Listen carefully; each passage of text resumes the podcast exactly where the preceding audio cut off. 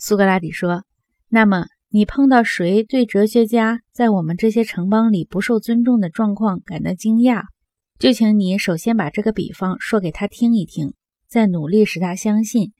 要是哲学家受到尊重，那才更是多多怪事呢。”阿德曼托斯说：“行，就这么办。”苏格拉底说：“你还要告诉他，他说哲学家中的最优秀者对于世人无用，这话是对的。”但是同时也要对他说清楚，最优秀的哲学家的无用，其责任不在哲学本身，而在别人不用哲学家。因为船长求水手们受他管待，或者智者屈服富人门庭，都是不自然的。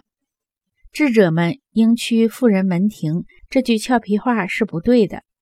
真正合乎自然的事理应当是这样：一个人病了，不管他是富人还是穷人。应该是他屈服医生的家门去找医生。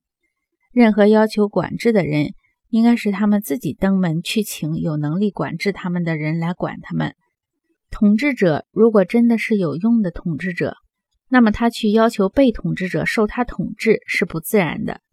你如果把我们当前的政治统治者比作我刚才所说的那种水手，把被他们称作废物、望星迷的哲学家比作真正的舵手。你是不会错的，阿德曼托斯说，绝对正确。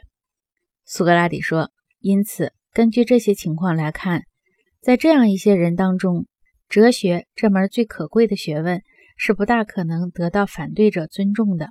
然而，使哲学蒙受最为广大、最为严重毁谤的，还是那些自称也是搞哲学的人。他们就是你在指出哲学的反对者说，大多数搞哲学的人都是坏蛋。而其中的优秀者也是无用的是你心里所指的那些人。我当时也曾肯定过你的话是对的，是这样吗？阿德曼托斯说：“是的。”苏格拉底说：“其中的优秀者所以无用，其原因我们有没有解释清楚呢？”阿德曼托斯说：“已经解释清楚了。